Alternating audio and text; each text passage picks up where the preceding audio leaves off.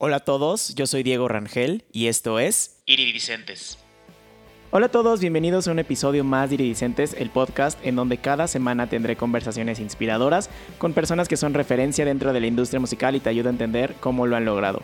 Hoy tuvimos como invitados a The Surfbirds, que es una banda de indie rock mexicana compuesta por Ricardo en la batería, Juanpi en el bajo, Luis en la guitarra rítmica y Guillén en la guitarra principal y voz, y quien fue el que ideó el concepto de la banda.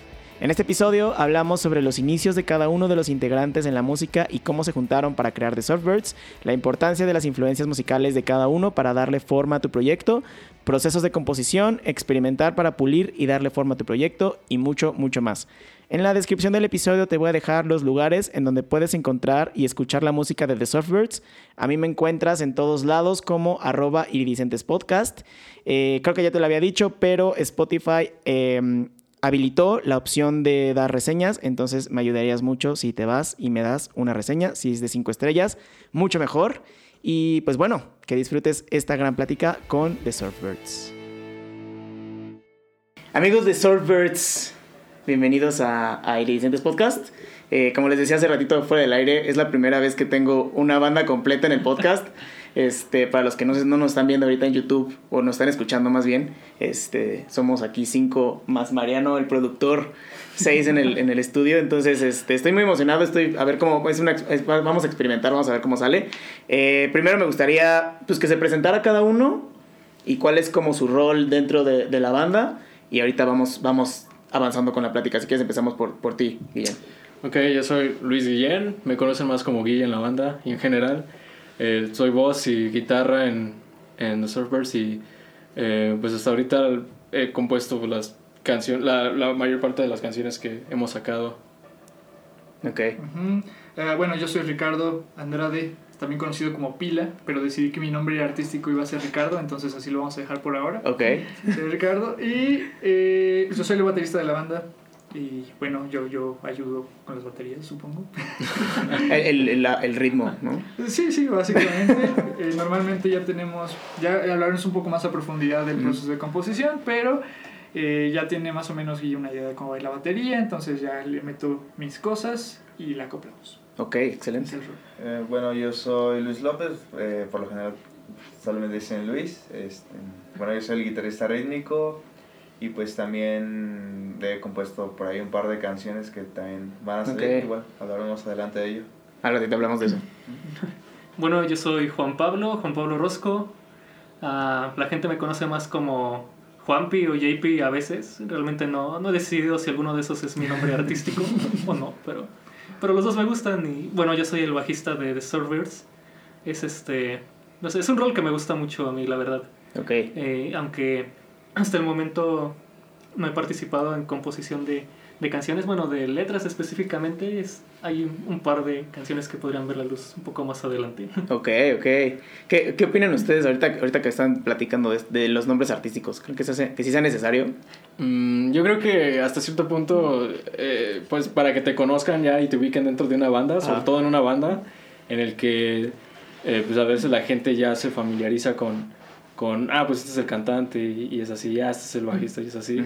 Y tienen así como que los nombres, ¿no? Y yo siento que hasta cierto punto sí, de alguna forma la gente, eh, conociéndonos por nuestro, digamos, apodo o, o el nombre con el que nos dimos a conocer, Ajá. ¿sabes? Individualmente creo que sí nos, nos ayuda de alguna forma eh, establecer como una relación eh, más íntima con ya personas que nos escuchan, ¿no? Fanáticos, Claro, lo que sea. con el. Entonces sí, pues es Guille, entonces es como no te dicen, ah, Luis Guillén, ¿qué onda? O sea, ¿sabes? A lo, a lo mejor sí formalmente, pues sí, o sea, saludos. O sea, pero- es como una forma más fácil para la gente de que se... Ajá, y si te dicen Guille, es como, ah, ¿qué onda? ¿Cómo estás? ¿Sabes? Y, Ok. O sea, obviamente de las ambas maneras voy a, voy a este, responder, pero cuando te dicen ya como Guille o algo así, o... o Sí, es o como, ¿cómo? como le pasó a pues, pues, Pe- Pepe en Panda, por ejemplo, ¿no? Pepe Panda. Eh, Nadie lo conoce como José Madero. Bueno, ahora sí. porque Sí, porque tiene una, una campaña de marketing enorme seguro para, para llamarse José Madero, pero antes era Pepe Panda. sí, sí, ¿no? o sea, justamente como que quiso diferenciarse, pero antes era Pepe.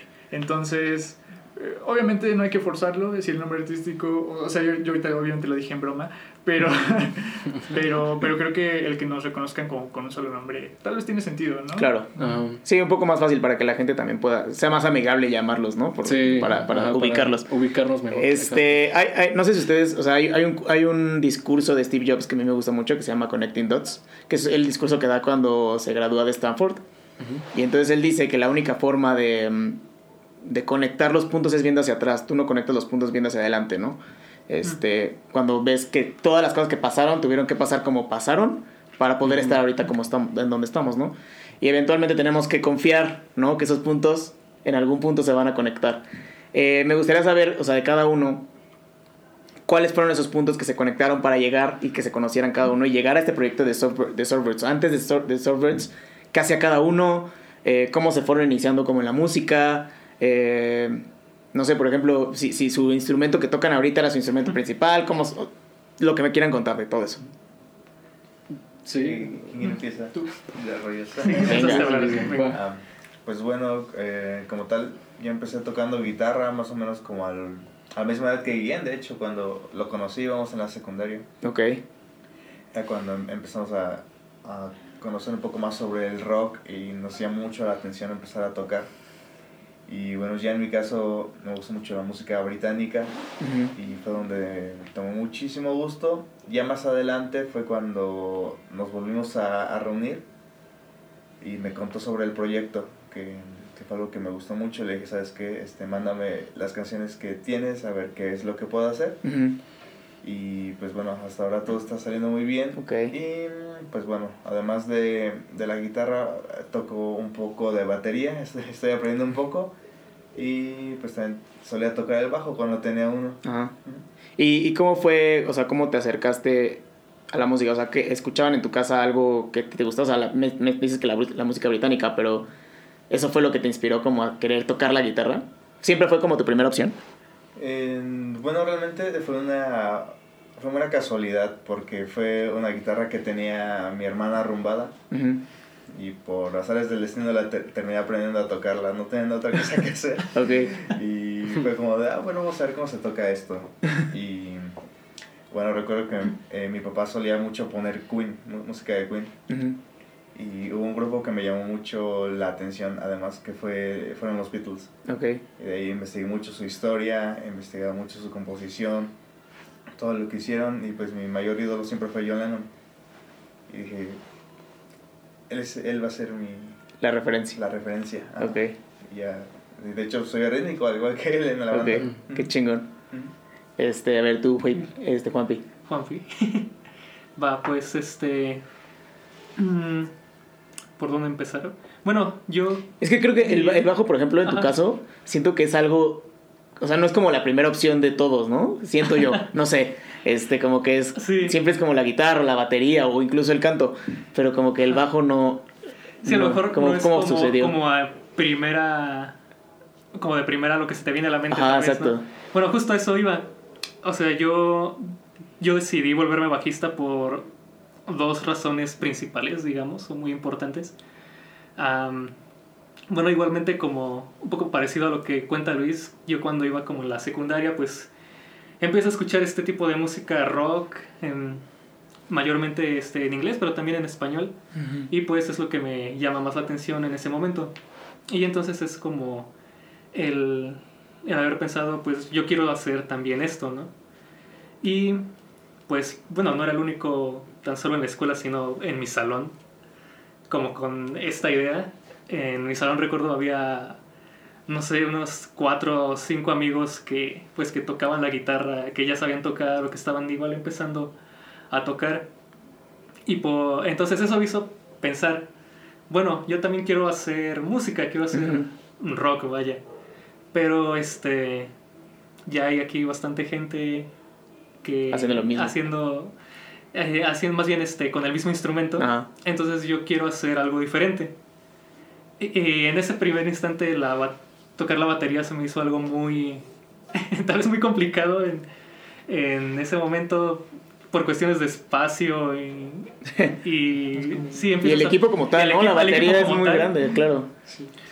Y entonces fue cuando pensé, pensé en el bajo eléctrico, pero también tiene otra razón muy importante. Eh, ya en ese, desde ese entonces, sí, puedo decirlo hasta este momento, mi banda favorita es Iron Maiden. Ok. De hecho, si Guille les cuenta un poco más adelante, también es una banda que lo ha marcado mucho a él. Y pues, bueno, si han escuchado Iron Maiden, es el, el líder de la banda es el bajista, Steve Harris. Sí. Y uh, él es, este hombre es una bestia tocando. O sea, en cada canción de Maiden tú escucha, puedes escuchar es el bajo.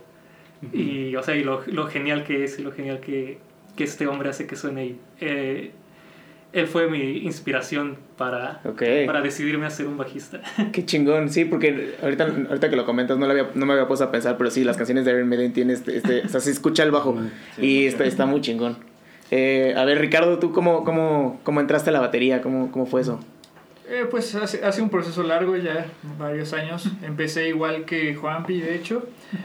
De hecho, éramos de la misma generación. Bueno, tú, tú estás un año, ajá, una generación abajo. Es todo una bajo. Pero básicamente teníamos ya ahí todos como a los 12, 13 años en secundaria la idea como de, de la música, como que era, eran generaciones muy, eh, pues no sé, muy enfocadas en eso, como que todos nos gustaba porque veíamos, por ejemplo, yo me inspiré más o menos en que e- en algún alguna semana cultural, algo así, un, un evento hubo en la escuela que, que hubo una banda de mi salón que tocó eh, así como pues, pues covers, ¿no? Eh, enfrente del auditorio, haciendo auditorio de escuela frente a un montón de niños y así.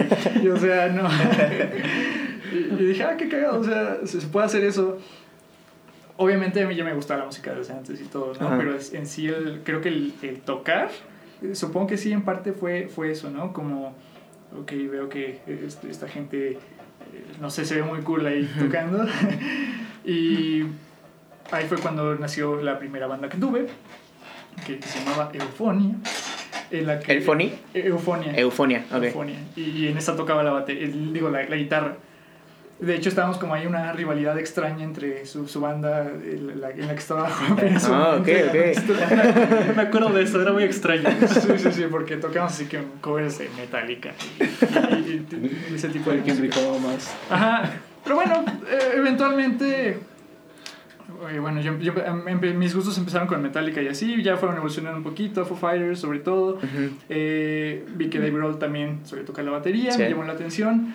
Tuve la fortuna, muy resumidamente, eh, de que vivíamos en una casa en la que básicamente puede, puede tener una batería, allá en el, en el rancho, ¿recuerdan? Claro. Eh, entonces, por eso, de, de hecho esa batería se la habían comprado a mi hermano. Sí, pues de hecho tuvimos una banda, si quieres puedes contar eso. Tuvimos una banda Ok, a antes, eh, ¿Fue en la prepa? Sí, fue en la prepa, se fue como el primer semestre, segundo. Creo que fue la primera banda que tuve en la que toqué la batería. O sea, me animé. Yo, yo ni siquiera. Mi intención no era tener una banda, solo me llamó la atención tocarla porque se la habían comprado a mi hermano y yo la vi y dije, ah, se ve más interesante. El poder, ¿no? Siento que, que es muy poderosa la batería. Sí. O sea, como que lleva todo el ritmo y a pesar de que estás atrás, se escucha, o sea, está, está cabrón. Sí. Sí, y en ese entonces no lo pensaba así, es como de, ah, pues es. No sé, me gusta como sentirlo en mis extremidades, suena muy raro. Pero, pero es un instrumento que tocas con el cuerpo y. y- Sí, es lo que te iba a decir, que lo tocas con todo el coso, las manos, los pies, La cabeza. La cabeza. la cabeza. Sí, pues sí, también, ¿te vuelves loco? Sí, puede ser. Pero básicamente eso, tuve varias bandas, toqué Ajá. la batería, me gustó, cada vez me gustaba más. Tengo varias influencias. Y llegamos a esto. a- A The Soulbirds. Ajá, que- A ver, ahora- ahora- ya vamos a culminar la historia con, con Guillén. ¿Cómo fue tu camino musical? Eh, pues yo creo que mi camino musical empieza literalmente con un videojuego. Ok. Eh, el juego The Legend of Zelda, sobre todo el Ocarina of Time. Gran, gran Yo lo jugué cuando estaba en la secundaria y yo recuerdo, o sea, yo lo jugaba por... No mames, siento muy viejo, güey. Yo lo, yo, yo lo jugaba cuando iba en quinto de primaria, algo así. Bueno, pero o sea, ya, ya había salido, ya, o sea, yo no lo jugué cuando se estrenó, o sea, no estaba en la secundaria cuando se estrenó, que fue como en el 90 y... eh, fue en el 90 y algo, ¿sabes? Sí. Como- o sea, yo lo jugué ya en la secundaria en el 2000, no sé, 10, 8, algo así, no sé, algo así. Ah, ok, ok. Ajá, ok. o sea, no... No, sí, yo, creo- yo creo que Ajá, sí lo estaríamos- cuando se estrenó. ya estaremos más viejos ahorita. Pero, ajá, te digo, yo estaba jugando ese juego en la, eh, durante la secundaria. Yo empecé a jugar The Legend of Zelda y, y la verdad me latea mucho la, los temas musicales que tenían. O sea, cada vez que entrabas o a un mapa nuevo, o una ubicación nueva, desbloqueabas algo, eh, siempre había un tema musical tocando de fondo. Pues la ocarina, ¿no? Tan solo para Ujú, teletransportarse Ah, sí, y todo sí, eso. ándale también. Ajá. Pero literal fue este como los tonitos, así que eh, sobre todo yo me recuerdo las canciones en específico fue uno en el que entres como en un eh, no sé, era como un tipo castillo o algo así. Mm. Y pero no era un castillo porque nada más era una torre, nada más que no me acuerdo cómo se llama eso. Y eh, se llamaba Song of Storms, que básicamente Ah, encontrabas ya. un tipo ahí. Entonces él tocaba, yo literalmente a veces me quedaba ahí. me Nada más por escuchar y la- nada me- ajá, para escuchar ese tema. Ok. O así de repente nada más metía lugares y me encantaba el tema. Entonces, como surge todo, fue. Yo recuerdo mi papá tenía un teclado, un. un que fue un, un Casio que hice, no sé cómo se diga, pero es un teclado, ¿no? De no sé cuántas. No era tan grande, era como así más o menos. Ah, ok. Y eh, yo recuerdo que estaba en la casa de mi tía. Entonces, yo en el momento que estaba jugando Legend of Zelda, no sé, me dio como de. Quizá pueda yo tocar también algún tema así, pero ya en verdad, o sea, ¿sabes? Tocarlo yo y no en un juego. Entonces fue así de. Pues un día recojo el teclado y lo traigo a mi casa y. eh, Recuerdo que el YouTube de antes también tenía así como pues, tutoriales, ya ven Sí. videos así y tutoriales así de cómo tocar Song of Storms en teclado. Y pues lo buscaba en inglés porque en español pues no habían tantos así Mm. videos todavía, pero en inglés era como how to play, ¿sabes? Este Song of Storms y Sí. cosas así. Y habían hasta covers muy bien hechos, así, muy desde metal así, eh, muy bien producidos todos. Y era como yo nada más quiero un... Yo nada más quiero tocarla. Yo nada más quiero tocar el teclado, ¿sabes? Y entonces así aprendí tocando eh, de así nada más de ver el video porque ni siquiera sabía que era un, un don ni nada de eso. Yo literalmente contaba, o sea, donde le ponía pausa al video donde ponía sus manos Ajá. y esta es como la primera nota, ¿ok? Y los contaba, yo literalmente iba con uno, dos, tres, cuatro, aquí Y ahí- está el primer dedo, entonces uno, dos, tres, cuatro, ajá. Y así hasta que ya colocaba mi mano y tocaba, pero literalmente la primera vez que toqué nada más fue el, el- como son nada más tres notas muy sencillas, Ujú. así fue. Y ya después como que quería algo más, así como más, porque yo veía que los que tocaban piano pues usaban las dos Claro. y luego el teclado y todo así. Entonces yo dije, pues quiero aprender a tocar algo más complejo, quiero usar las dos manos. Y ahí fue cuando ya eh, pasó de, de, de tocar canciones de videojuego y que sí aprendí así algunas otras. Ajá. Eh, recuerdo el intro, el intro de Ocarina of Time, Ajá. está muy bueno y ese sí me lo aprendí y era como, tocaba así media hora esa canción y lo mismo, repitiéndolo una y otra vez. Entonces, de repente ya cuando, te digo, estaba en la secundaria y como Ajá. comentó Luis anteriormente, mm, ahí fue donde nos conocimos, también nos hicimos amigos y él fue el que así me introdujo más como a todo este mundo de, de- del rock así. Pero fue con, eh, con los Beatles, con ellos fue. Ujú. Y recuerdo una vez que él me escribió literal, o sea, no sé si tú recuerdes, pero yo sí lo recuerdo. En un papel fue como, escucha esta rola, y era Taxman, fue la primera rola que yo Ah, escuché. sí. Ajá. Nunca, no se me olvida eso, porque yo Ajá. literalmente, también no tenía, no, no había mucho, no, no, no tenía tanto tiempo en el que ya tenía una computadora, o sea, también para mí el internet era como lo estaba Era- explorando. y era algo todo. nuevo, claro. Ajá, o sea, te digo, y entonces fue como, ok, voy a buscar esta rola. Y ya me puse a buscar eh, Taxman de los Beatles. Ajá. Y recuerdo que yo la vi por, por una caricatura que estaba de los Beatles que salió como Ajá. en el... se- No sé qué año salió, en qué año habrá, eh, ¿En qué año salió? No sé. Ujú. Pero sí sabes, ¿no? La caricatura... la- Ajá, como la- por el 60 y Sí, o sea, sí se ve muy antigua la caricatura, Ajá. pero básicamente... básicamente era como el tema de la canción, de eso se trataba el episodio, ¿no? Ah, y yo ok, recuerdo ok. que ahí fue donde escuché... eh, era un episodio que se llamaba Taxman, pues los episodios eran sus nombres de las canciones. Ajá. Y Ok. Taxman yo lo vi y recuerdo que, o sea, sí tocan la canción en la, en, en la caricatura como tal, pero ahí fue la primera vez que escuché esto y fue como, ah, qué chido. O sea, ya los Beatles ya los ubicaba de referencias como de cultura general, Claro. pero nunca los había escuchado como tal. Entonces escucho Taxman y fue como, ok. Y ya recuerdo que ya después ya me fui yo solito así viendo las, los demás episodios Ajá. y A Hard Day's Night y todo este tipo de otras canciones. Y ya, este, eventualmente ya, eh, yo recuerdo que ese verano eh, le, le dije a mi mamá que quería una, quería meterme a clases de guitarra. Ajá. Y entonces ya me meto a clases de guitarra y ahí literalmente fue donde Ahí empezó surgió todo. Sí, ahí surgió. Ajá. Ajá, y empecé la guitarra porque eh, en los Beatles, pues George Harrison es el, el guitarrista principal. Y yo Ajá. recuerdo que yo veía así to- él tocar eh, canciones en donde él se, pues acá tenía como un espacio él solo donde él se ponía así súper intenso, ¿no? Con la guitarra. Y era como, wow, yo quiero hacer eso también. O sea, sí me gustaba el teclado y todo, porque sí llegué a aprender a tocar canciones como Imagine y, Ajá. y Los este. Let It Be también. Sí, Sí, sí, sí. Pero yo escuchaba el solo de guitarra, era como, yo quiero hacer eso también. Ajá. Entonces, de ahí surge el yo querer tocar guitarra. Entonces, te digo, fui a, eh, a clases de, de guitarra un mes y de ahí ya me fui agarrando yo solo y también de ahí ya surgió varias bandas de que ya... eh, me- o sea, los, los Beatles fueron mi puerta hacia el mundo del rock porque de ahí en YouTube te recomendaba Stairway to Heaven, Led Zeppelin y era como, ok, mira, esta canción tiene tantas vis- visitas o vistas y era como, Sí, "Joder, la- tengo que la- escuchar esto. Stairway to Heaven era Black, típica, Black ¿no? and- ajá, Back in Black de ACDC. tocaban el intro. Ajá, este, todas esas canciones populares de bandas que yo jamás había escuchado, pero siempre estaban ahí en el, en el feed, ¿no? De tú escuchabas alguna canción de los Beatles y al lado, tal canción de tal banda, tal canción de tal banda, y así fue como me fui Te fuiste metiendo poco más. a poco al rock, ajá, hasta pues el día de hoy pues ya estar formando ya una banda y, y, este pues ahora sí crear música propia. Y como a- a- metiéndome ahora sí al, al, al proceso de crear una banda, tú, tú fuiste el que, el que ideó el, El- bueno, el concepto de The Surfbirds. Y me interesa saber cómo, cómo se los fuiste como vendiendo de alguna forma a ellos para que también se fueran uniendo. Porque también noto, o sea, a pesar de que todos siento que tienen como las mismas influencias, pero también es medio diferente, ¿no? O sea, Sí. tenemos a, a Iron Maiden, a Metallica, eh, Los Beatles. entonces los, los Beatles, o sea, como que hablando así, pues eh, suena un poquito diferente, pero ya juntándolos, sí, sí, sí, se nota. Entonces está padre esa mezcolanza. Pero Sí. ¿cómo fue? ¿Cómo se los vendiste a ellos? Bueno, pues todo surge, eh, la idea eh, surge allá en Texas, en 2018 de hecho. Yo estaba antes en una banda de, de punk rock tipo... Ah, ah, te- perdón que te interrumpa. ¿Tú vivías aquí en Querétaro? Ah, sí, viví un tiempo Y, en Querétaro. y te fuiste a vivir a Texas. ¿Cómo, Eh, cómo fue? Regresé porque yo Ah, soy de Texas. yo, Texas. Yo, yo vivía allá.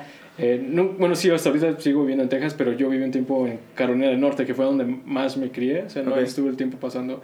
Entonces, yo, regre- yo vengo a México a vivir y no, así como hablo el español, ahorita no lo hablaba antes. Entonces, nada más era literalmente algunas palabras, pero aquí ya llego en la primaria, como a tercero, tercero de primaria, y de ahí, pues te digo, la secundaria, pues ya hablaba el español bien y, y, este, pues de ahí surge ya cómo es que los conozco, o sea, tampoco no es como que vine de turista y me los Sí, encontré. como, ay, voy, voy a hacer una banda. aquí".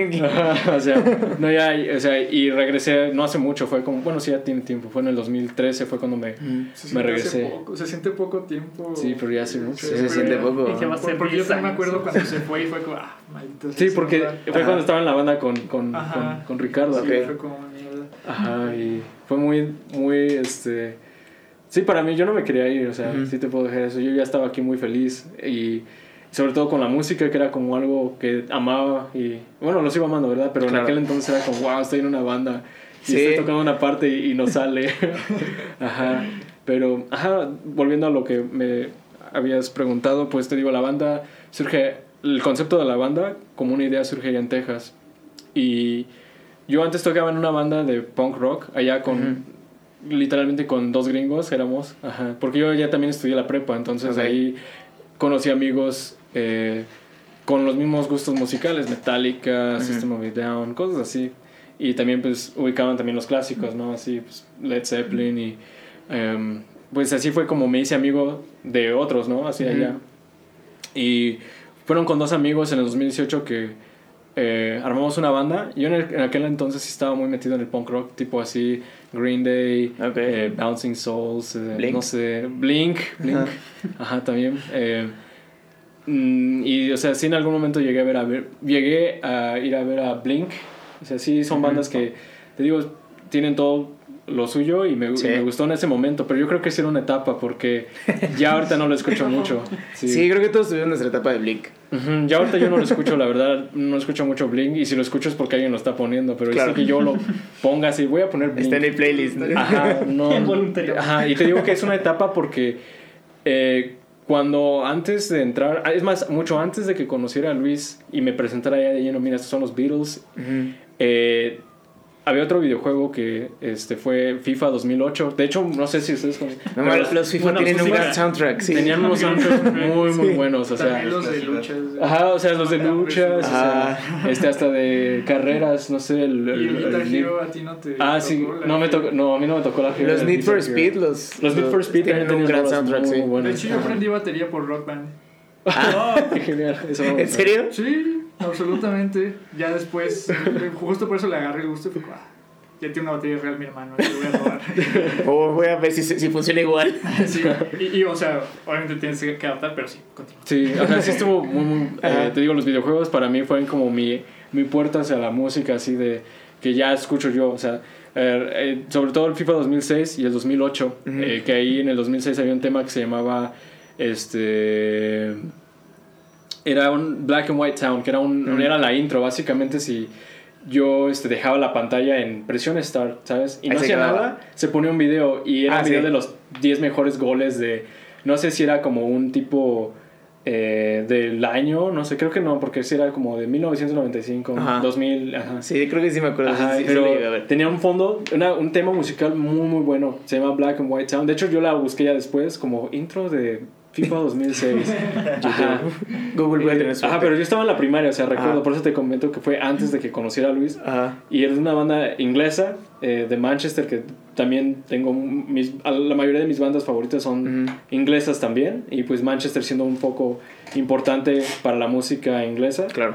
Este, bueno, bueno, en cuanto al rock, por, ajá, eh, una banda que se llama Doves, ellos, y una banda escocesa que se llama Travis, que también tenían un tema muy, muy bueno en el 2000, FIFA 2008. Y te digo, de ahí pues nace mucho el amor. Yo creo que también los videojuegos y todo lo que nos rodea en algún punto de nuestras vidas, este, Tiene que ver. ajá, sí tiene que ver porque yo creo que si no hubiera sido por los juegos, o sea, la- Ujú. no, no tendría un gusto musical así tan específico, o sea, como este, este es lo que me gusta.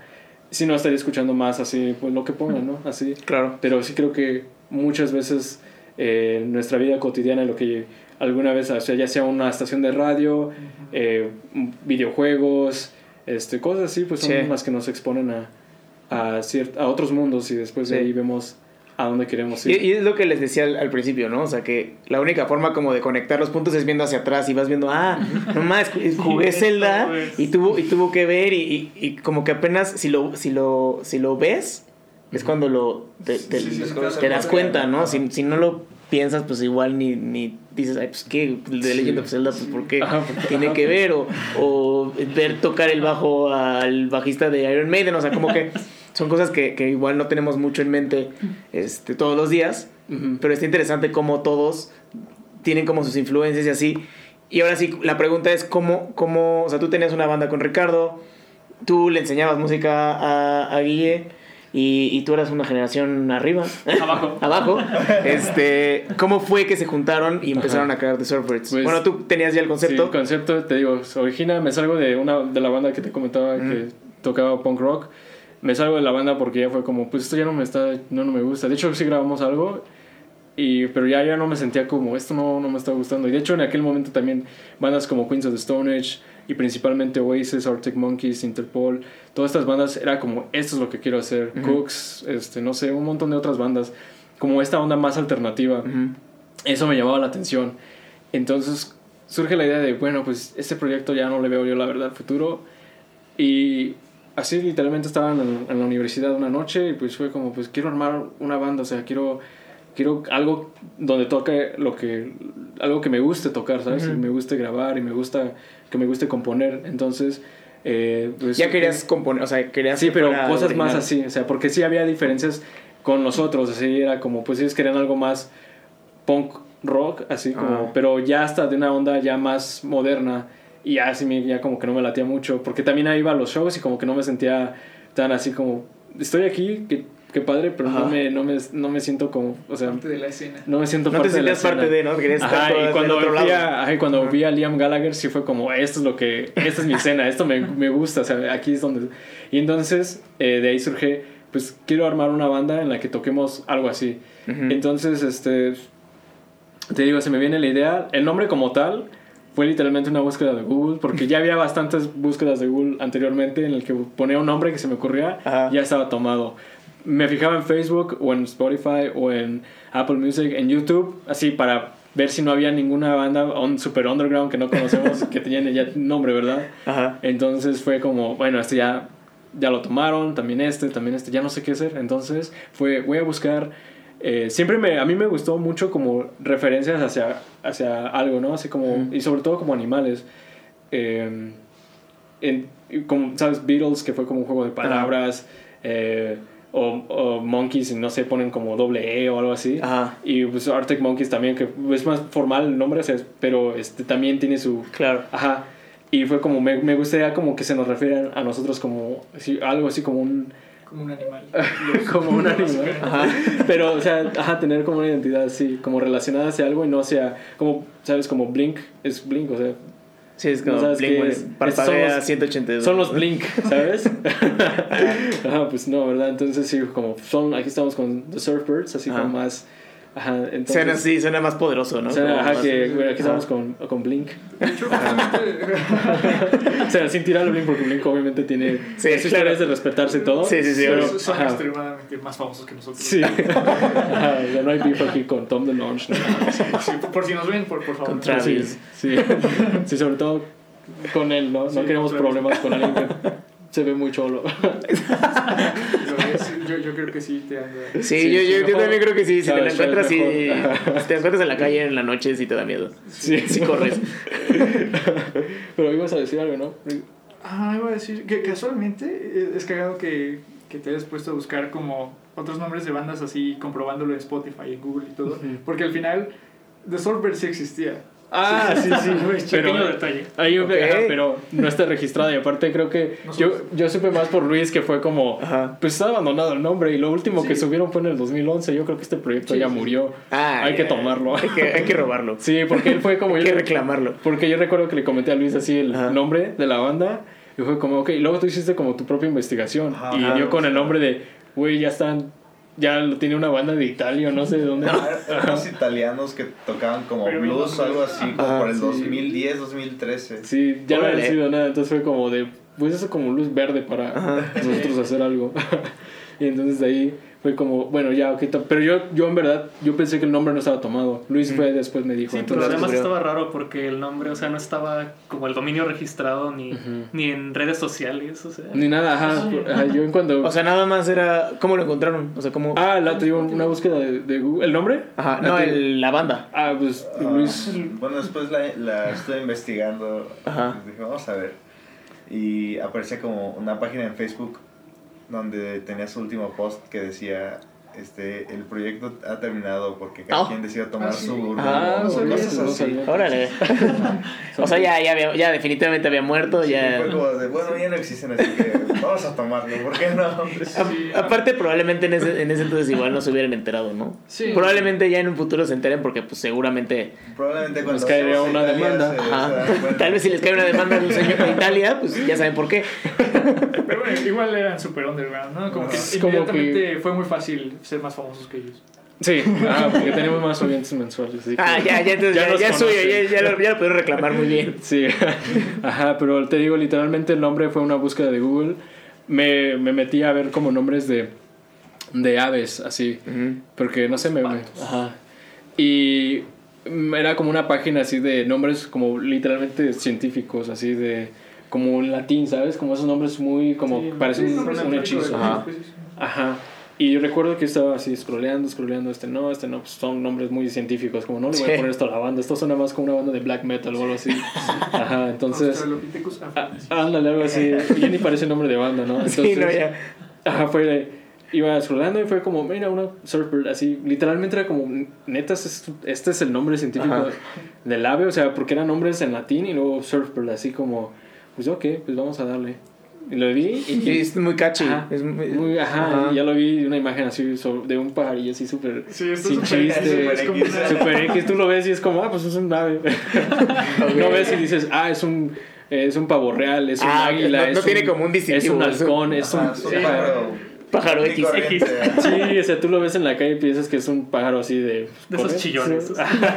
Esos que ves. Esos que están comiendo un cheto ahí. Ajá. Ok. Ajá, y te digo, de ahí sale el nombre. Y pues vengo a México ese año, 2018, eh, me salgo del proyecto, porque todo eso sucedió en menos de cuatro meses. Ok. Eh, formé una banda, no me gustó ya después y quiero tocar ya más indie, más alternativo. Ajá. Y regreso en diciembre. Ricardo ya tenía rato que no lo veía. Ya tenía como que tres años, cuatro años que no nos veíamos físicamente, sí. A lo, a lo mejor sí nos llegamos a mandar algún Ah. mensaje, pero como yo estoy allá y él está acá, y Claro. pues, ajá, entonces ese mm, diciembre es la primera vez que veo a Ricardo después de tres años, cuatro años. Entonces ya fue como de, oye, y platicamos. Y fue más como que lo busqué por, eh, por amistad, pues. Claro, no lo amigos. no lo ves. Ajá, entonces ya también tiene tiempo que no lo veía. Y lo veo y eh, platicamos. Y surge, oye, mira, pues ya de última, mira, tengo, estoy escribiendo. es- ya había escrito unas canciones. Y le llego a Ricardo y le digo, mira, pues también tengo, pues, eh, empecé este proyecto. Y no sé eh, qué te parezca. Mira, escucha las canciones. Y no le dije que él estaba dando, creo que ya te dije después, porque fue como, quiero ver si, si lo que compuse, si Ajá. es lo que, o sea, quiero por lo que me conozcan, ¿sabes? Porque en ese entonces sí era como más una banda. eh, no, yo no vine acá para, con, el, con, con el concepto de formar una banda, o sea, fue como, busco un baterista que me pueda echar la mano, yo ya grabo bate- bajo y guitarra y todo, eso. Ok. o sea, eso fue el concepto inicialmente. Y hablar con Ricardo fue, ah, pues él me puede ayudar con la batería. Y ya después le enseño y me dice, sí, suena como a The Strokes. Y fue como, ok, qué padre. Era lo que esperaba. Si me, si me decía- primera impresión de varios. Ajá, entonces sí fue como, ok, genial. Eso era lo que quería. Ajá, porque era lo que quería, así como... Qué bueno que no suena Iron Maiden. Qué bueno que no suena como a Blink. Ah, sí, sí. Sí, entonces ya fue... el- se dio ahí y le dije, oye Ricardo, pues eh, si me ayudas con la batería, te lo agradecería un buen. Y ya fue como de, sí, y él se mete. Pero no recuerdo, no, no fue como de, estás en la banda, no fue como algo así, fue como Sí, más... Fue muy orgánico. Fue muy orgánico, ¿sabes? Como No que se fue de- metiendo.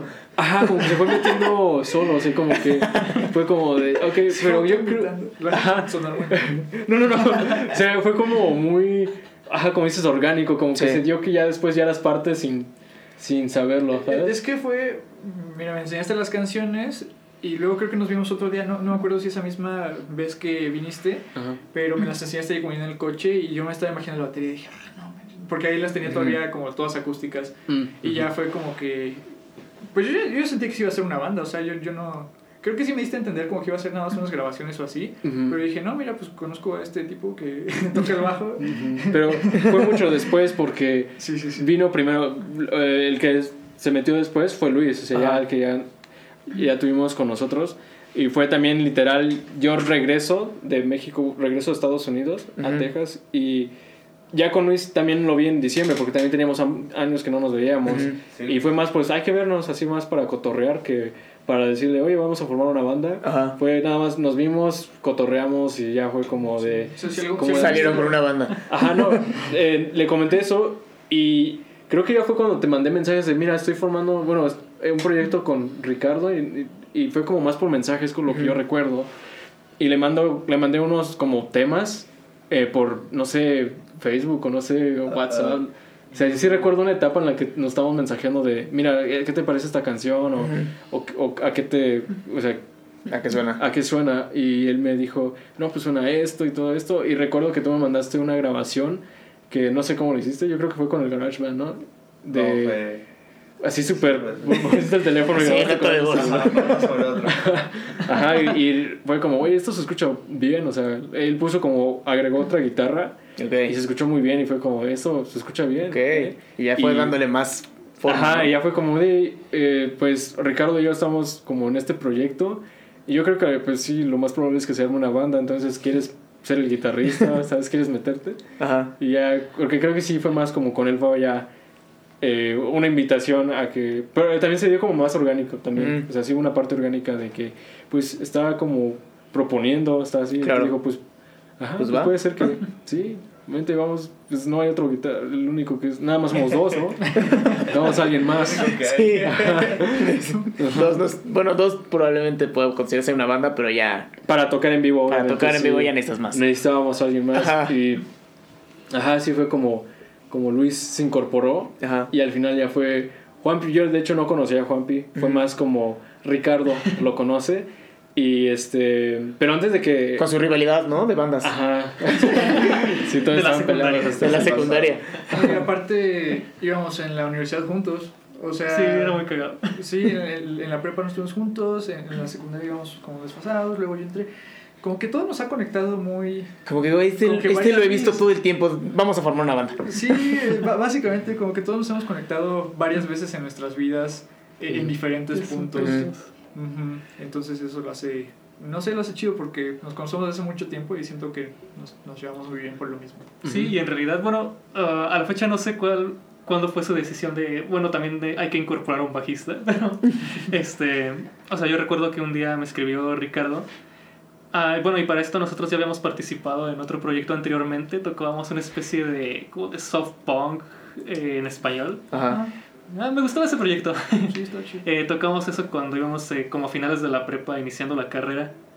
Y bueno, y a mí también me pasó algo como lo que platica Guillén de que, o sea, empie- empiezas con cierta influencia, ¿no? Pero pues obviamente vas ampliando tus gustos y la música que escuchas. Entonces en un punto, pues yo me, me vi muy influenciado con, pues, con el indie, con bandas como Phoenix, como Tame Impala, como MGMT, también con algo de, pues, de post-punk de, y de dream pop.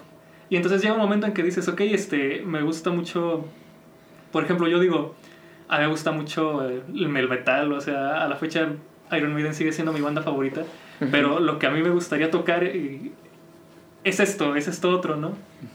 Es como un lugar donde te sientes este, bien, donde Ajá, te sientes... te este, sientes como como que sí encajas, digamos, Ajá. o sea, porque, o sea, si fuéramos metal, no nos vemos como una banda de metal, No. o sea, Sí. por lo Sí, general no, todos tienen cabello largo, ajá, usan Se visten de negro. y tienen cosas así súper raras en los brazos, así como púas saliendo de las orejas, cosas así. Sí. Ajá, entonces sí era como de... A mí también me, me fascina el metal, también de hecho comparto con. Juan Pil eh, la banda favorita, ¿no? Iron Maiden, que ha sido una banda que también Ajá. para mí me ha influenciado en cuanto a tocar guitarra y...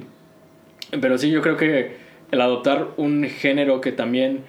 eh, que nos guste a todos tocar y Sí, que- donde todos coincidan, ¿no? Ajá, y, y que también, pues, de la forma también como que sí parecemos, ¿no? Que tocamos eso, o sea. ¿sabes? Eh, siento que sí fue como, como algo también muy orgánico que se dio y al final ya éramos como, bueno, pues sí, todos somos, ajá, como que sí nos vemos indie, yo digo. Sí, yo creo que sí. Ahorita que dices de, de lo de parecer, hay una banda que a mí me gusta mucho. Es de Monterrey, pero también eh, cantan en inglés. Se llama The Warning Mm, Rock Band. ah. Son unas, son, son unas, son tres hermanas de Monterrey.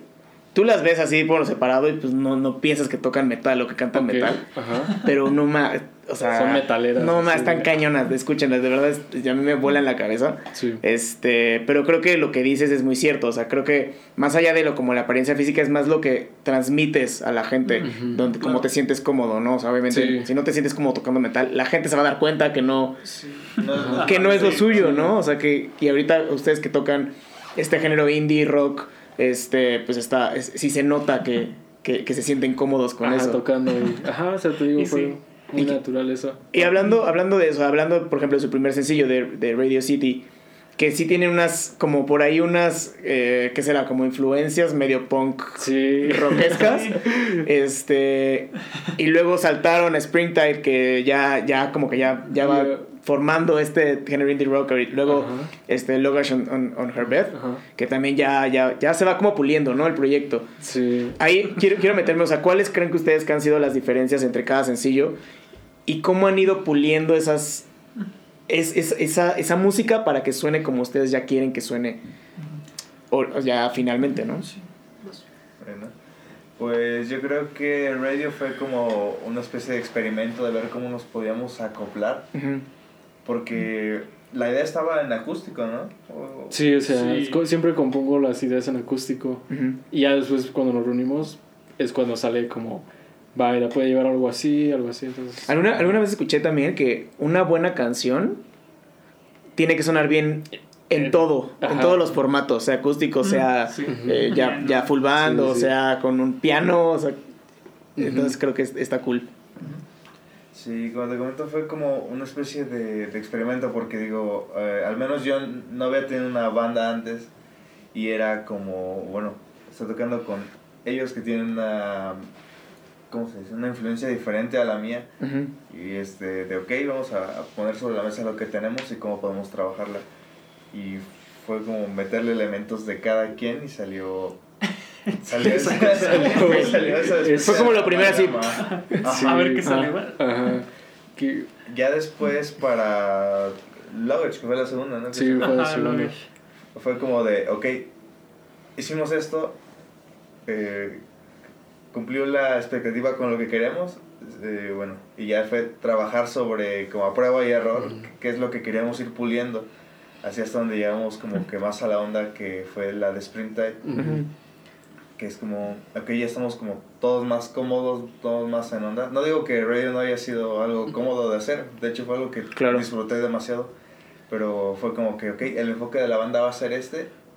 Estas dos, eh, Suenan- de Luggage y Springtide, suenan más a lo que, Ujú. que estamos buscando y, así- y aún así nos seguimos puliendo todavía más. Sí, Sí. de hecho, bueno, para complementar, mu- muchas de esas canciones salieron como en bache, digamos, de que ya las tenían ahí escri- escritas Guille Ujú. eh, en su celular, en notas de voz.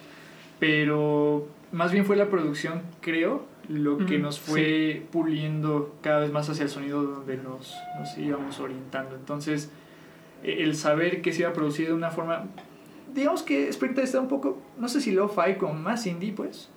Eh, como que también nos orienta a tocar más hacia esa vibra, ¿no? Entonces, Claro. Y además creo que, o sea, conforme lo fueron puliendo, ¿no? O sea, empezaron con, con Radio City, luego Luggage and Herbet, y luego Springtide, y se fue puliendo, y eventualmente, o sea, es- creo que Springtide es la canción que más La que, ajá. escuchas tiene, ¿no? O sea, como que es, sí se vio reflejado Sí. ya en, el, en las escuchas. Sí, de hecho creo que es. Luggage ¿Es tiene- Sí, Sí, pero pero- Springtide es la popular. ahí va Creo que ya se Ah, es para mí, de todas las tres que para mí la favorita. Porque esa sí siento que es como, ok, esto sí suena a lo que quiero. De hecho, mm, no es que no me guste el radio, o sea, sí me gusta para tocar y... te- Sí. Ajá, pero ya cuando la escuché después fue como, sí se escucha muy punk. Ajá, Justo lo que no quería. Ajá, Sí, que o estoy sea- haciendo, ajá. Mejor, ¿no? Ajá, Sí, pero o entonces... sea, era la primera vez que nos lanzamos al agua y la verdad yo estoy feliz con ese resultado y cómo han ido evolucionando las canciones. Sí, y por eso fue que en Luggage ya fue como más... Podemos meter en la parte rítmica en lugar de una guitarra distorsionada, podemos que sea pues más limpio, el canal, más limpio la, la guitarra rítmica y los riffs. Y con Radio fue más así de... Ajá, es muy así. Y ya con Luggage fue un poco más... El riff puede ser con una distorsión, un overdrive leve, y ya después eh, la parte del verso, el coro, ya, puede, ya podemos meter pues guitarras en, en canal limpio, o sea, y explorar con diferentes efectos y cosas así. Ya Springtide ya fue un tema más como, ok, mira, esto es como lo que ya Ajá. estamos encontrando ese sonido. Sí, ya van más forma. hacia allá, ¿no? Ya, ya, ya tienen un camino más marcado hacia... Sí, ya es a donde queríamos ir. De Ajá. hecho, adelanto que el sencillo nuevo incluso tiene guitarras acústicas. Entonces, Ok. o sea, ahí- Sí, como un sonido un poco mu- mucho más limpio, ¿no? Como Sí, sí, dices. sí. Que Sí, no claro. queremos perder, supongo que la parte de, de, de ser rockeros, bueno, pero...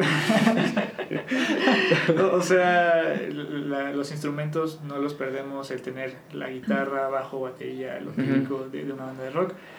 Eh, pero, pero sí como a un, a un sonido un poco más limpio, que no necesariamente sean los mismos como power chords. Claro. y- Sí, ajá. Sí, pero yo creo que también eso nos, nos hace de alguna forma más versátiles, ¿no? Sí. Para poder abrirnos a, a poder decir no solamente vamos a tocar puro, puro power o cosas así, o puras cosas muy...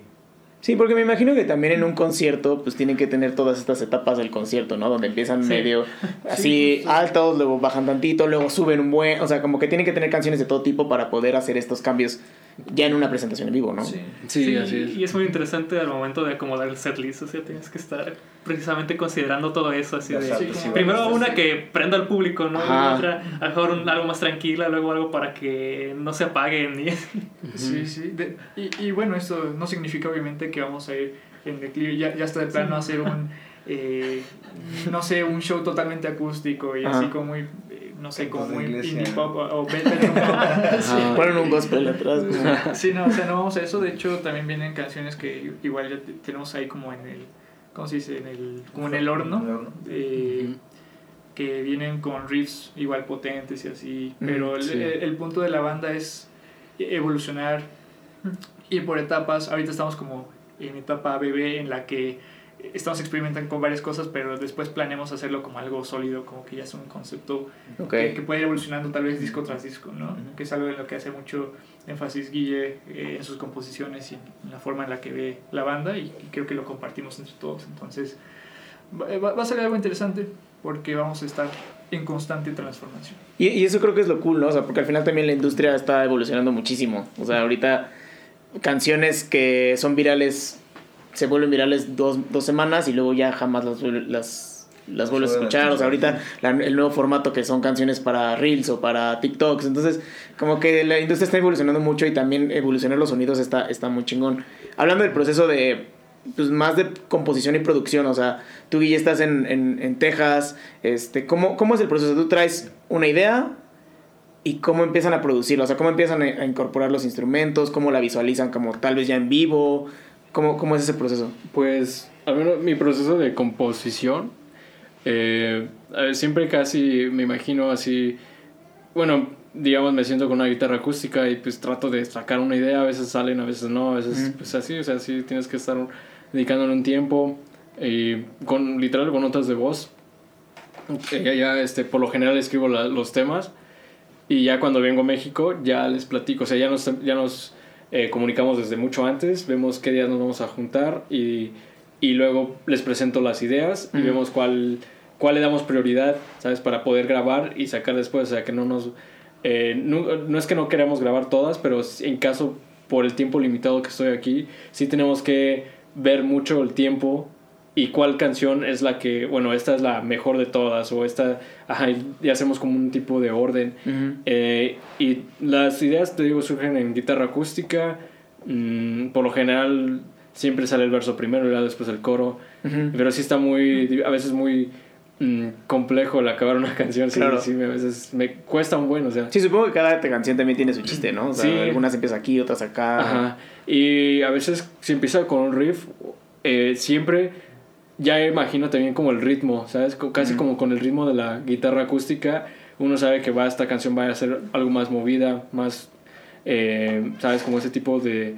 eh, de Como la vibra general. Ajá, la vibra general de la canción. Entonces es como. eh, yo recuerdo como The Luggage, ese fue como más el riff, y pues puede haber un intro de batería que acompañe el riff, y, y pues me imagino como la batería así. Siempre le comento a, Ricardo así como. No sé, si- siento que con la canción va este tipo de batería, y ya después él ya mete lo suyo así. Y por lo general sí sale como la idea así como uno la visualiza, y y así es básicamente el proceso de, de creación de nuestras canciones. Las compongo allá, vengo acá y las pulimos ya para el estudio. O sea, ya no... Es muy raro que yo ya componga todo. O sea, ya no, me- no me gusta eso. Aparte, siento que a veces eh, digo, no, eso no me gusta. Necesito como que alguien que haga su- lo suyo. Claro. Ajá. Y pues ya venir acá y hacemos todo. O sea, ya es como, bueno, Ricardo ya hace esto y ya luego Juan saca su el, un, un baseline así que vaya siguiendo la, la canción. Vemos, exploramos muchas cosas. Entonces así es como componemos nosotros. Compongo allá, vengo aquí, ensayamos y luego al estudio. Ujú. Pero ya hay una idea porque no podemos darnos el lujo de nada más llego y ver qué sale. O sea, tenemos tres días para componer. Sí, tienen, tienen que tener un... Sí. Pues sí, un, un- una agenda o algo así, Sí, como yo- algo ya más Lo estructurado. compararía, de hecho, lo compararía bastante con un proceso de como para hacer una película. Porque igual eh, para hacer una película, bueno, lo- la, la gente de cine tiene los días contados básicamente. Entonces, en, en este caso, Guille sería prácticamente el director. Como que ya tiene, digamos, el guion y como que ya le deja el trabajo a, a lo que, digamos, serían sus actores, ¿no? Claro. Que nosotros como... como y nos deja brillar a cada uno en nuestro respectivo instrumento. Eh, eh, ese es como... Sí, como que ya llega con una idea Ajá. y a ver, vamos a hacer esto, pum, pum, pum, pum, pum, y ya cada uno empieza a, a poner de lo, de lo, en lo que cada uno es bueno y ya es lo como se forma la, la canción, ¿no? Sí, así, sí, así por lo general pasa. Y Ok. la verdad es que también se me olvidó comentar de. Yo también cuando estábamos en proceso de armar ya la banda, yo recuerdo que yo no. Yo no quise ser- yo nunca quería ser cantante ni nada. Yo siempre nada más me, me veía más como el guitarrista, el Ajá. que se avienta con un solo así, enfermo, así. Pero. eh, Bien cero. Sí, el cerdo así. Te tiras al escenario del público. Bueno, no tan así, pero eh, me veía más como el guitarrista líder así de la banda. O sea, yo nunca me vi como el, el que canta y toca. Eh, pero ya fue más porque oye, tenemos que empezar esto y no podemos tenemos ajá, o sea, tenemos también que encontrar a alguien que que que cante como a lo que estamos tirando, ¿no? O sea, te- y que le guste, o sea, Ajá. también que, for- que forme parte de la banda y al no encontrar así, pues, alguien, o sea, fue como, o sea, no es que también lo, no lo buscamos, pero sí fue Sí, como... pero eh, es que creo, creo que era como instintivo que ibas a cantar tú, yo la verdad siempre lo visualicé así, pero creo que era mejor eso a nosotros buscar como por fuera alguien que tal vez no, no le tenemos la misma confianza, Ujú. porque Ujú. entre nosotros cuatro pues ya nos llevamos muy bien porque Sí. nos conocemos hace tiempo, entonces sí, como que te- tenía sentido y solo era cosa de que te animaras básicamente. Sí, fue, ajá, con Radio City fue como de, literalmente yo pensé, sí, esto fue lo que pensé cuando salió Radio City, o sea, ya lo grabamos y yo la verdad antes era como, no, yo no quiero cantar ni nada, Sí. porque yo no me considero cantante, yo nada más me considero alguien que pues Ajá. hasta cierto punto puede hacer que pues no se escuche tan mal una canción Sí. cantándola, o sea, y con Radio City fue como de, bueno, pues puedo intentarlo y ya lo intenté y ya dije, ok, de hecho todo lo que me preocupaba de todo esto era la voz, o sea, fue, bueno, yo así, guitarra, que batería, bajo, todo era como eso, yo sé Todo que lo- todos los- ajá, yo sé que ellos pueden hacerlo. El problema va a ser la voz, porque literalmente si de aquí no me gusta esto, yo creo que no lo vamos a sacar, o sea, y ya cuando me pasaron a mí ya el, el- pues ya la canción final así ya hecha de, después de la postproducción o producción, no sé. Ya fue cuando la escuché y dije, ah, bueno, no se escucha tan mal. Fue esa mi primera reacción. Ajá. Fue como, ah, escucho bien. No, Estuvo es- bien. Ajá, fue como, eso es- pues se puede escuchar. O sea, Es escuchable, sí. es escuchable ya pues de ahí ya como que surge ya así de pues tengo que sí, o sea queremos empezar algo ya y no tener que atrasarnos con tener que buscar a alguien más pues me tengo que lanzar entonces y ya eh, pues ya también el tocar y, y cantar a la vez pues sí está pues tiene su, su parte así Sí. compleja entonces a veces hay hay riffs que a lo mejor yo puedo componer pero ya los toca Luis o sea sabes yo toco la rítmica y la voz Ajá. y él se avienta el riff porque también tocar el riff mientras canta uno sí está No, sí está Sí, cañón. requiere mucha Ajá, práctica. claro. Sí. requiere mucha práctica entonces pues así es como a veces nos dividimos las partes de las guitarras Ok. eh, y ajá o sea sí también fue como la voz como fue algo que no era como que yo quisiera pero se tuvo que dar así y siento que ya para como Springtime ya fue como de eso es como el, el tono en el que quiero que nos escuchemos así y eh, en cuanto a, a, a composiciones futuras, sí, también eh, ya viene así como el poder componer canciones un poco ya más complejas, así como meterle eh, armonías o no sé, así, ¿sabes? Como que cada quien haga en su, en su instrumento algo. Y esto lo veo más eh, por, eh, como bandas como... A mí una banda que me llama mucho la atención es Queens of the Stone Age. Ellos son una banda que...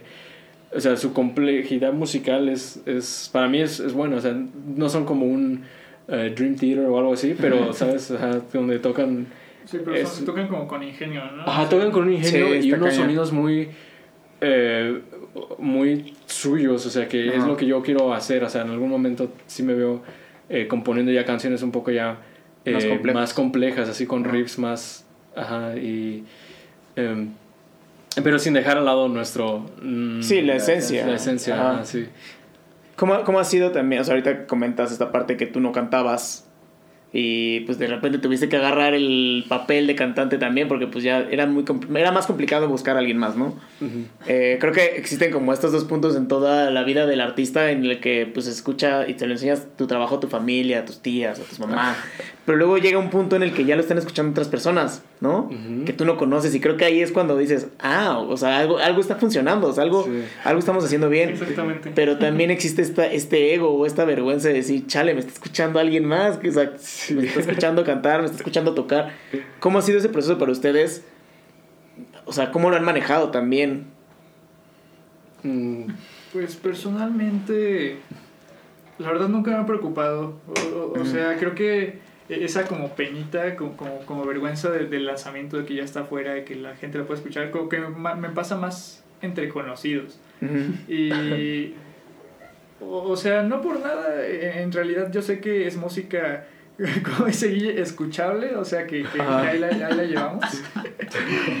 pero, pero al final de cuentas son, son- son quienes están más cercanos a nosotros y la verdad hemos tenido mucho apoyo de, de nuestra familia, de, de nuestros Mm. amigos cercanos.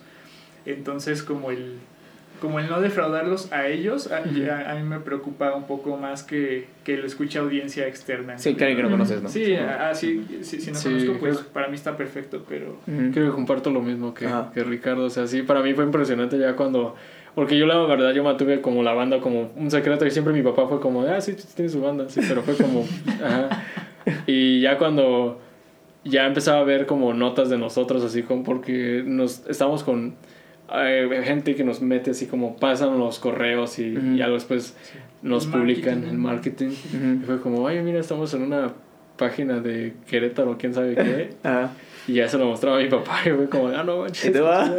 Tu papá. Ajá. Ah, sí tienes una banda. Ajá, y ya fue como, ah, entonces sí está más en serio con lo de la banda. Y sí fue como, pues desde un principio siempre fue así, pero también existía como esa, como, sí, pues vergüenza de por medio Sí, de decir, claro. Sí, o sea, yo nada más ponía la canción y hay que la escucha el que la quiere escuchar, la verdad. Y ya ahorita te digo, con Springtide ya fue como un tema más, eh, que ya creo que ya nos está concretando como banda y, Mm. y como tal ya eh, pues también el decir mira pues esta es la próxima canción que empiezas de, de esta ya sí ya le digo a mi familia y es como ah sí suena chido así como Ajá. sí suena como y yo les digo ¿qué te suena a ti? y ya me dicen como una banda y así y Ajá. yo como sí suena padre y, y ya o sea ya superé como esa etapa entonces ya ahorita ya les digo a mis hermanos así como mira está esta esta canción y a ver qué dices así y ya lo escucho así como en acústico las escuchan porque pues no está ya sé que ya la, ya me mandan la producción ya, es Ya como se se las muestra y es como mira así es como quedé al final y es como ah sí suena padre, Órale. sí, Sí, son las ajá. primeras jueces. A mí, a mí Sí. me interesa escuchar cómo es para ti y para ti también, pero para ti, porque si- siento que hay apoyo ahí mm, como de tu parte un montón también. Sí. sí siento que ajá. Bueno, eh, brevemente, yo creo que Ricardo dice esto porque en la última presentación que tuvimos en Cocoro Café aquí en el centro de Querétaro, pues obviamente vinieron pues más que nada gente conocida a vernos y creo que se refiere a que tal vez hubo bastante aporte de mi parte, gente que vino, que fue aquella vez este. Pero sí, eso es gracioso.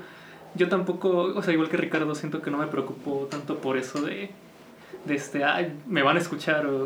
Siento que tal vez mi, el, el juez más severo que tengo soy yo mismo. Ok. O sea, en mis canciones siempre, en las canciones, este, ya en el producto final siempre estoy escuchando, ok, ok, a ver cómo, cómo lo hice o, y lo hice bien o no.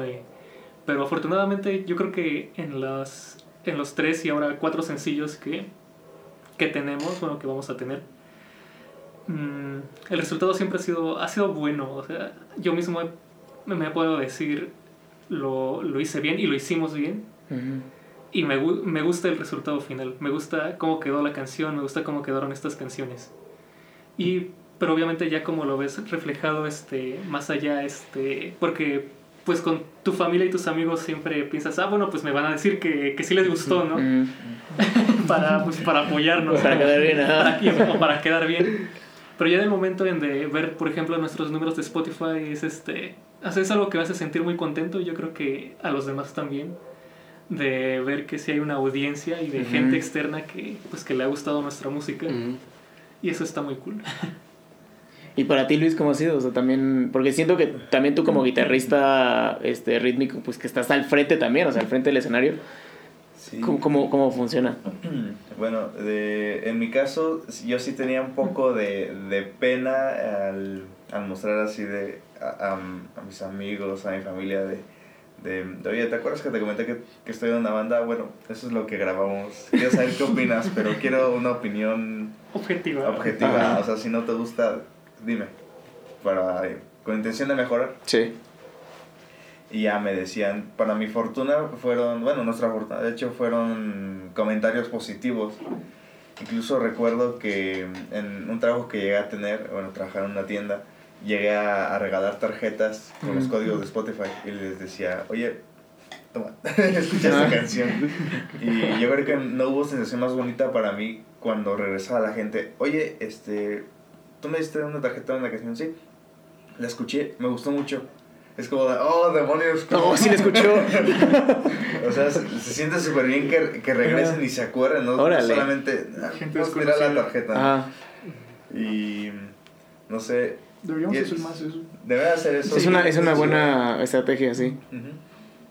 Y bueno, ver que tengo el apoyo de parte de mi familia, de mis amigos, de mi novia, de todo el mundo, es como, no sé, algo muy chido. Sí. Y, y ver el proceso de, de tener una idea que se grabó en acústico, a todo el proceso creativo que tuvimos, a los días en los que nos encerramos en una casa a, a ensayar, a meter ideas, decir esto sí, esto no, al momento de grabarlo, decir es el producto final, es como una sensación para mí indescriptible, Ujú. ¿sabes? Es una mezcla de orgullo con felicidad. Claro. con- es mucho.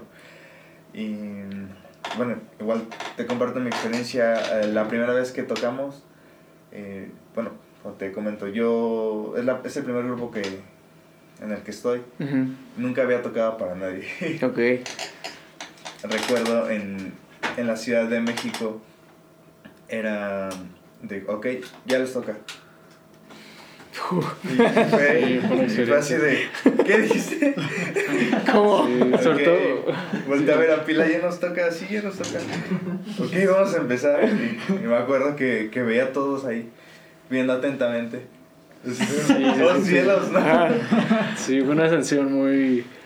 Porque no se dio como queríamos, ¿sabes? Se supone que íbamos a tocar al final, pero ya tocamos como, Como dos ah, horas como antes. dos ¿no? horas antes Ajá. y estábamos casi abriendo, no sé si éramos la primera banda que tocó ese día. Creo que sí. Sí, ¿no? Creo que sí. Sí, pero. Y fue muy... eh, como que... Sí fue como un momento para mí de... "Ay, no sé qué vamos a hacer. Yo pensé que íbamos a tocar al final, pero propusieron y todo eso. Y... Pero sí creo que fue como ya tocamos así y ya fue como... Pues, Así ya. pues ya hay que darle, ajá, un, dos, tres, ya tocamos. Ajá. Pero sí recuerdo ya al final, eh, al menos un señor, no sé quién, quién fue conmigo, si fue Juan o fue Luis, que fue como de, "Oye, ¿cómo se llama su banda? ¿O dónde los puedo encontrar? Ya fue como, no sé, fue, creo que fuiste Fue tú, ¿no? conmigo, eso fue- estuvo muy cool porque ya terminamos de tocar, nos bajamos del escenario Sí. y este ya estamos ahí platicando, este, acomodando nuestras cosas y un este un chavo que estaba en el público me dice, "Oh, oye amigo, ¿me puedes este, escribir por favor cómo se llama su banda? Y ah, pues sí, claro que sí, ¿no? Gracias. Ah, que de hecho también tuvimos problemas técnicos ese día. Ah. Yo literal, cuando, yo lo que más me preocupaba era la voz. Entonces cuando estábamos eh, probando los micrófonos fue tipo así de, me escucho y ya, me decían que sí. Pero ya cuando estábamos tocando pues no me escuchaba. Y yo no sabía. si No sabía si, si yo se era, escuchaba pues, bien. Pues cántale ya, pues qué. Ajá. Que pase lo que tenga que Sí, y fue hasta el final cuando, cuando íbamos a cerrar con Springtide Mm. que mm, no sé si fue antes, pero yo recuerdo que Springtide sí fue un tema que ya me escuchaba yo en los monitores, porque Ujú. literalmente Sí. teníamos unos monitores adelante. Y si no hubiera sido por alguien que era de otra banda, que porque éramos casi puras bandas lo que estábamos viendo, o sea, no eran gente que nos puede ver así, Sí, sí. éramos como audiencia de otras bandas Ok, y ellos también eran nuestra audiencia a la vez. Ok.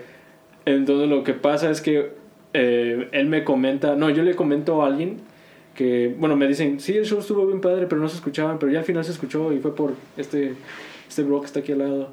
Y fue como de, "Ah, que fue a... Ajá, que dijo, oye, pues no se escucha. Y, ajá, y fue como de, súbanla y no sé qué, ya. Y ya fue cuando yo le, yo le agradecí, que se llama Charlie, que toca en otra banda, no me acuerdo su nombre. Pero, Pero me acuerdo de él. saludos, Charlie. Charlie. Saludos. Ajá, Charlie en la CDMX, me acuerdo muy bien. Creo que su banda era Fos, Fos, ah, Fos algo, pero sí Ok. recuerdo bien.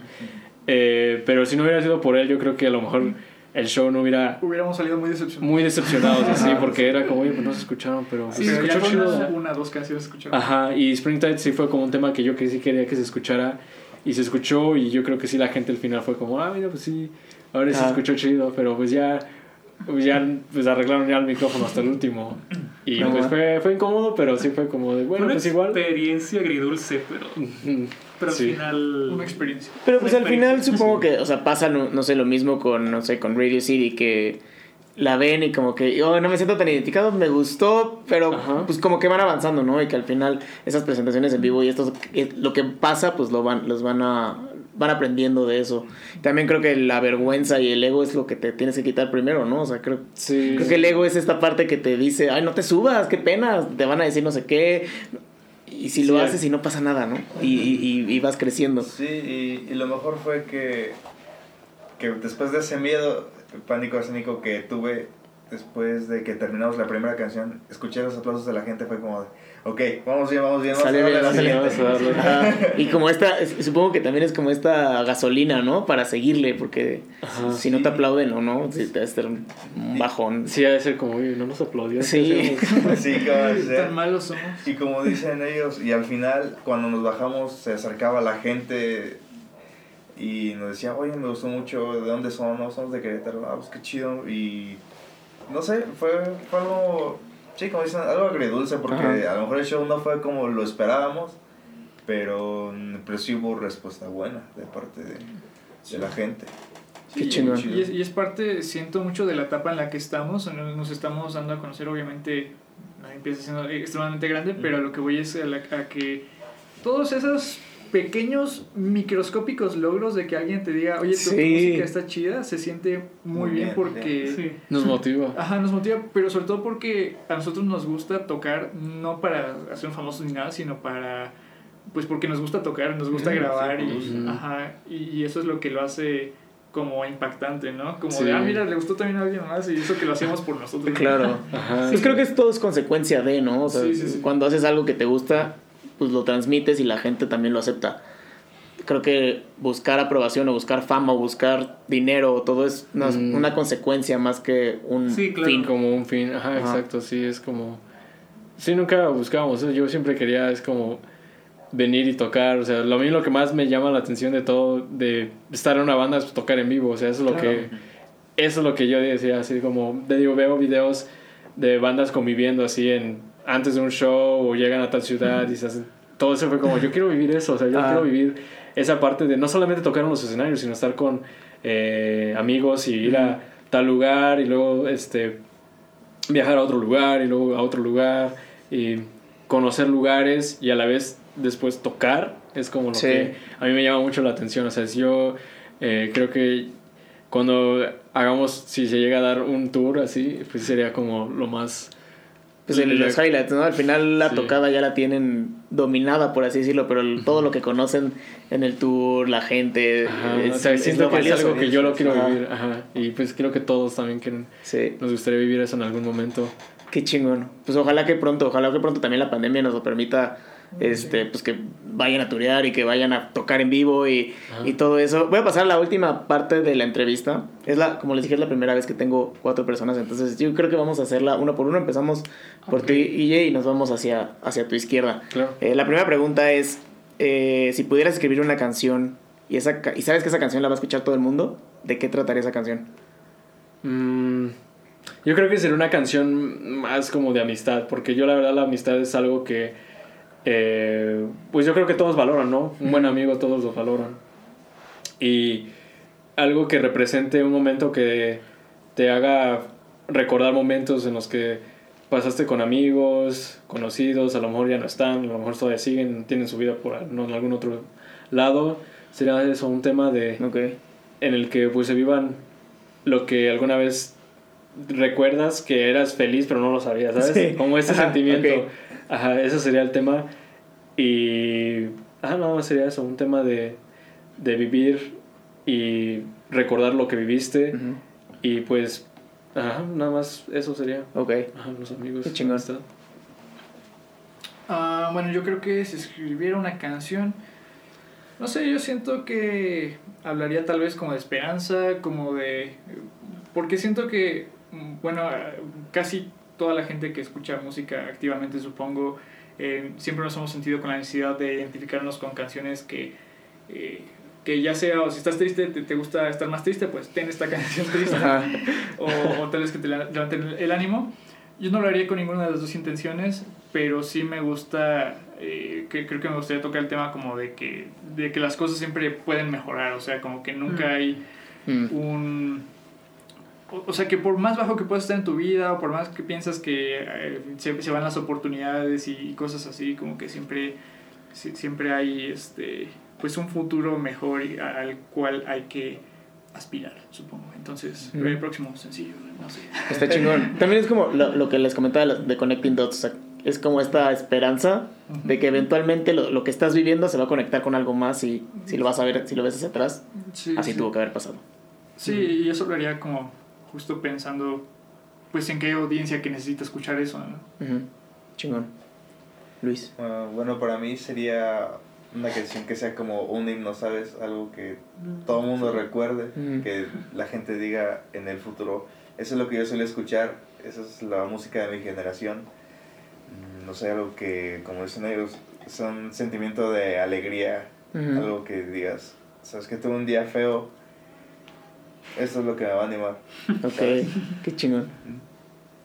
Bueno, para mí, si pudiera escribir una canción que pudiera escuchar todo el mundo, en parte un poco para variar, pero a mí me gustaría hacer una canción muy personal, en el sentido no, no egoísta de ah, una, una canción que trate de mí, sino, sino una canción que, con la que todo el mundo se pudiera identificar y decir, eh, ok, este soy, este soy yo, este, y así soy, y así está, y así está bien, y puedo, y puedo ser tal vez alguien mucho mejor en los aspectos en que yo quiero, ¿no? Tal vez también un poco tocando la esperanza, como dice, como dice Ricardo, pero ese poder descubrirte a ti mismo, porque siento que tal vez no siempre lo, lo, has- lo, has- lo hacemos, no solo como me ven los demás, como, como soy, soy yo mismo y, pues eso es, y que eso está bien, ¿no? Ok, me gusta. Es- Está, está, está muy profundo, qué chingón. La última pregunta es si pudiera, ¿qué canción le enseñarías a los, a los extraterrestres cuando vengan a visitarnos? Ah, esa sí está. Tengo oh, bastantes canciones. Eh, pero yo, les- yo personalmente, para que me Ah. vean a mí como, sí, esto es lo que escuchamos en la Tierra. Y esto es lo que escucho yo y deberías escucharlo tú también. sería. Ah, es que sería, pues. Es que sí, sí podría ir como por, por canciones muy himnos, así de, mira, esta banda marcó historia para nosotros los humanos. Ajá. Pero yo creo que yo me iría por algo más personal, como, mira, escucha esto. Eh, Esta banda que unos poquitos más Sí, este, yo creo que les pondría eh, una canción en específico, ¿verdad? Una. Em, no sé, yo creo mi canción favorita que viene siendo toda esa canción del FIFA 2006 porque esa me marcó Ok. a mí, entonces siento que los debería marcar. Sí, debería, debería funcionar. Eh, Black and White Town, sí, Black and White Town de Doves, una banda de Manchester. Ok, muy bien. Ah, yo no sé. Eh, Esta- No sé, espero haberte ayudado. ¿Es tu canción favorita? Esa es mi respuesta. Sí, eh, eh, es que ni siquiera tengo como una canción favorita así de todos los tiempos y nada. Eh, pero pero yo, yo creo que sí me voy a ir como, como al lado, no, igual no de himno, sino de algo igual personal, como de, mira, esto, esto lo escuchaban poquitos humanos, pero igual y te gusta, señora. Eh, eh, hay una banda que, que me gusta muchísimo que se llama This Will Destroy You. Es post-rock, es, es post-rock instrumental. Y la canción, pues como una introductoria para This Will Destroy You que no sea tan rara. Eh, Quiet, hay una que se llama Ok. Quiet. Es que es como música rock instrumental, como muy introspectiva. Y, y, y no sé, a mí la, la música instrumental como que me hace imaginar como las cosas en vez Sí. de que las escuches en la Ajá. letra. Entonces, eh, Aliens que- creo que... O, o sea, dicen, dicen que la, la música Es el un lenguaje ¿no? universal. Ajá, entonces, si no tiene letra, pues... Es, es más, in- más universal todavía. Sí, sí. Ok, muy bien. Bueno, yo quizá me iría por She's Living Home de los Beatles porque para mí tienen la instrumental más Ok. bonita de todas y transmite demasiado. Órale, sí, me gusta. Bueno, yo, esa canción, la, la que diría yo sería una canción de Daft Punk que se llama Face to Face. De hecho, es de, del álbum Discovery, el más choteado, pero esa canción en específico no es tan. Siento que no es tan conocida y yo elijo esa canción porque, por una parte, es una canción muy disfrutable. O sea, un, un beat pegajoso, Ujú. melodía también este, acá que te engancha. Y, pero por otra parte es este, en la parte de los samples que, que usa el, el grupo en esta canción, es, es demasiado complejo.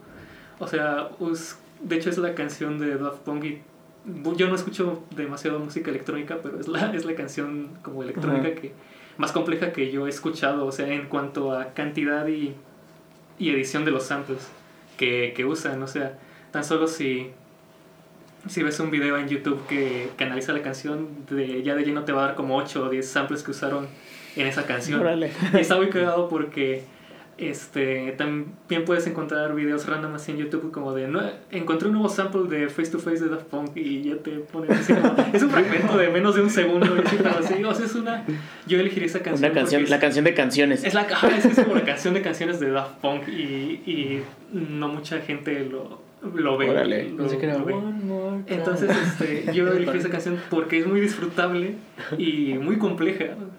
Su- Suena muy, suena muy compleja, qué chingón. Seguramente sería una, una gran aportación para los, Para los para los Para que extraterrestres, no sí. nos maten. Sí, igual, igual podríamos, podría ser como la salvación para Sí, la humanidad. escucha esto, por favor. Por favor. Podemos hacer música. Pues, este, Guille, Ricardo, Luis, Juanpi, muchas gracias por, por venir a platicar conmigo, por su tiempo. Fue una plática muy chingona, creo que también, o sea, como que las aportaciones y, y todas las vivencias que han tenido y la forma en la que se han juntado y cómo han ido puliendo su proyecto está muy chingón y se nota en los números, ¿no? O sea, cómo han ido creciendo. Ya por último, pues me gustaría que me contaran qué sigue para The Surfbirds, este, dónde los podemos encontrar, eh, dónde la gente puede escuchar su música. Ok. Mm, bueno, lo que nos pueden encontrar en Spotify, en Apple Music, en YouTube, ¿sí, verdad? En Deezer. En Deezer. Bueno, en todas las, En todas todas en todas las plataformas de streaming. Y para lo que viene, pues puede hablar Luis, ya que él fue el que compuso la siguiente canción. Y es la primera que sale que no compongo yo, entonces Wow. él podría darnos un poco más de detalles.